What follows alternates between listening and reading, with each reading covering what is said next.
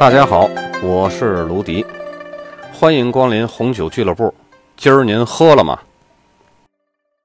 今天呢，咱们来讲一下第七章葡萄酒酿造和陈年的基本要素。这一章呢，主要是讲葡萄酒中常见的影响因素和生产环节。因为我们只有了解这些个因素和环节在葡萄酒的酿造和陈年的过程中啊起到的作用，以及对葡萄酒的风格和品质所产生的影响，我们才能够了解为什么白葡萄酒、红葡萄酒、桃红葡萄酒以及甜酒要采取相对应的方法来酿造。首先呢，我先来说一下葡萄酒酿造的这个基本原理。葡萄酒酿造的基本原理就是葡萄中的糖分加上酵母。转换成了酒精度和二氧化碳，这是所有的葡萄酒都会经历过的一种转换方式。咱们先来了解一下一颗葡萄的组成部分：葡萄籽儿和果梗。籽儿和果梗啊都含有单宁，但是葡萄籽儿里边呢更含有这种高浓度的这种苦油，所以在任何的酿造工艺当中都尽可能的去避免把葡萄籽儿给它弄破。然后呢是葡萄的果皮。就是葡萄的表皮以及紧靠表皮的果肉，这个部分呢含有高浓度的风味物质，它会赋予每个葡萄的标志性的风味特征。果皮呢还含有单宁和有色化合物，这种有色化合物是什么呢？就是提取颜色用的。然后红葡萄的单宁和颜色含量比白葡萄要高得多。白葡萄酒啊是去皮发酵的。所以大多都是不含单宁的，只有那些经过橡木桶的那些个白葡萄酒才会有一些单宁。这个单宁是从哪来的呢？是从橡木桶赋予这个葡萄酒的单宁。然后就是单宁了，单宁是一个葡萄酒的核心，大量的化合物啊都可以被归为这个单宁。在转色期，葡萄转色期的时候啊，葡萄的味道会非常苦涩。然后这种苦味儿和涩味儿啊，会随着葡萄的成熟而减少。接下来呢，是葡萄皮上的那一层霜，又叫果霜，它是覆盖在这个皮上的一种蜡状表皮，含有用于葡萄酒发酵的这种酵母菌。但是这种酵母菌啊，稳定性不可控，所以现在各个酒庄啊，更多的使用是人工酵母，因为这样呢，可以确保发酵过程的这种稳定性。一颗葡萄里边最多的成分呢，就是果肉了。水分是这个果肉里边呃最多的一种单一成分，远远超过其他的成分。糖分啊，在这个葡萄里边果肉里边只能排第二位，但是呢，它是最重要的成分。酵母啊是利用这个糖分来发酵成酒精的。同时呢，果肉里面啊也含有酸类，最丰富的酸类呢就是酒池酸，其次是苹果酸。这些个酸性物质啊，最终也会在酒液中啊呈现出来。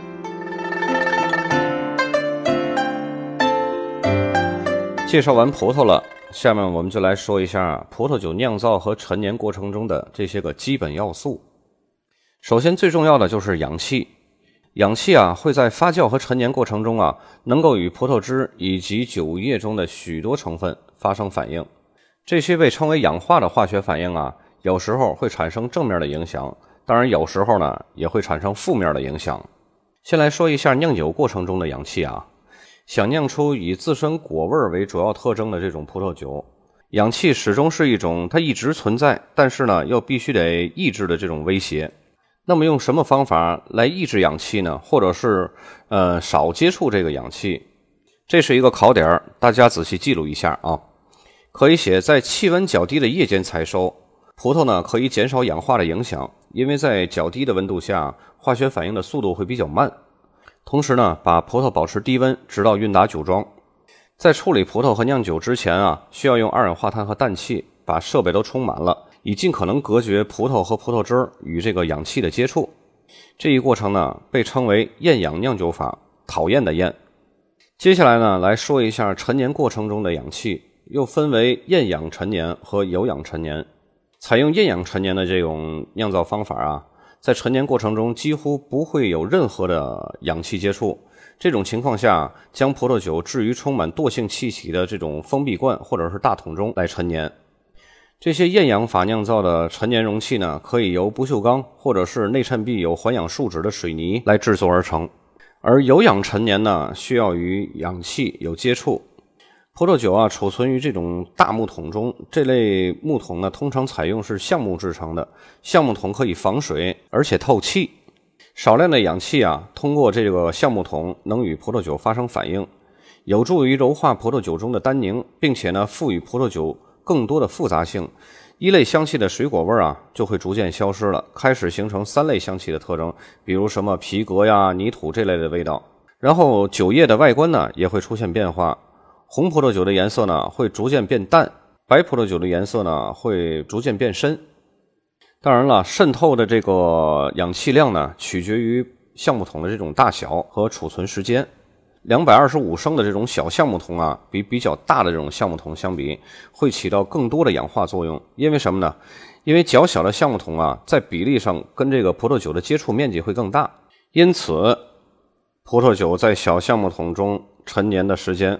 很少会超过两年，为什么这个因此我会加重语气呢？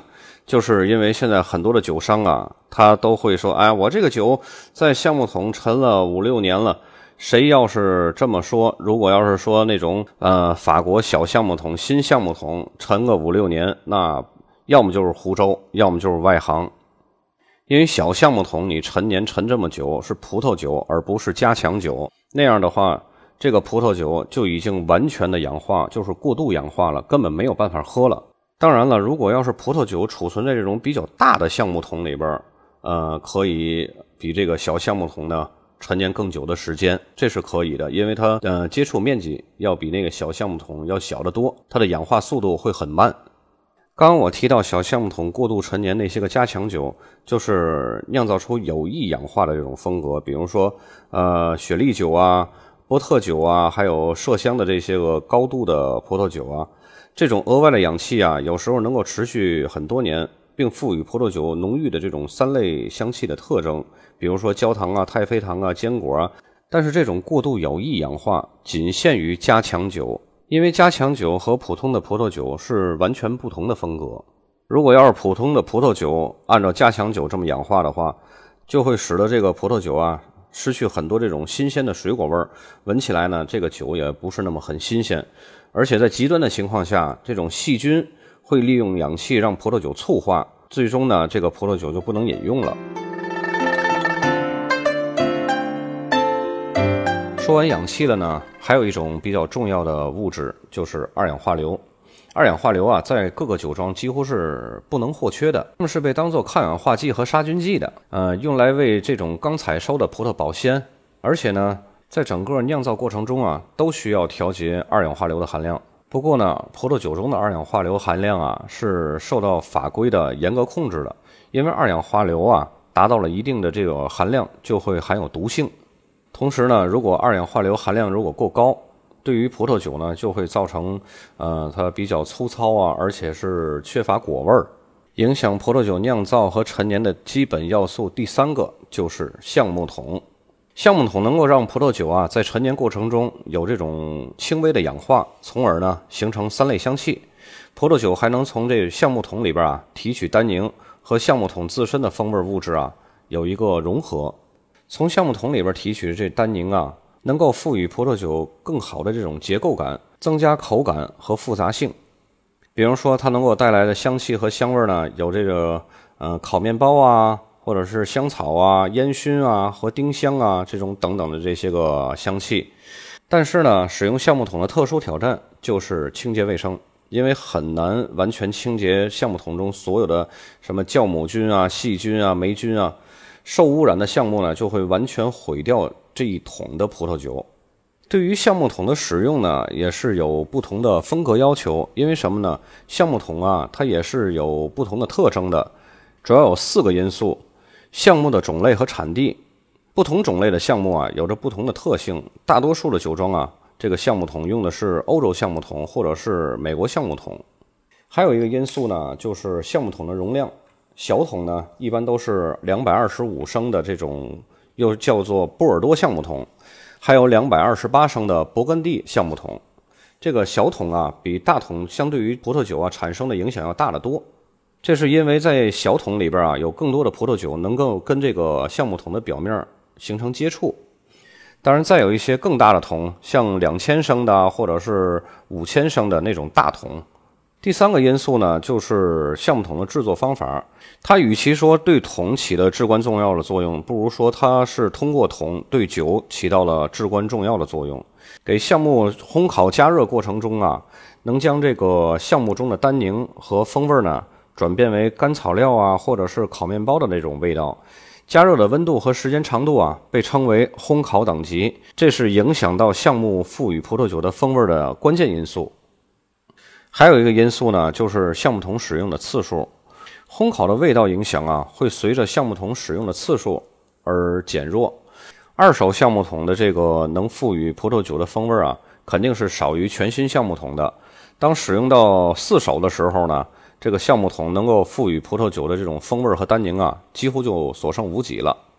但是呢，并不是所有的酒都需要新橡木桶，有的酒庄就是为了使葡萄酒中这种橡木的味儿啊很轻微，所以呢就不刻意的使用新橡木桶。还有一种物质呢是橡木桶的替代品，有的一些个酒庄或者是酒厂，它为了需要这种橡木桶的过桶的这种味道，同时呢。又想降低成本，那怎么办呢？就是加一些个小橡木条或者是小橡木块，在发酵的时候，在这种惰性容器中直接给添加进去。这种成本呢，要比使用橡木桶要低太多了。但是你又会问了，橡木桶它是通过这种微氧化来对这个酒产生作用的，但是在这种惰性容器中，你通过这个橡木条啊、橡木块，你怎么对它产生作用呢？这个很简单，就是在这种氧化作用呢，可以往这个惰性的容器中啊加入少量的氧气来复制。大伙儿是不是感觉以次充好并不是中国的专利，而是全世界都会这样做？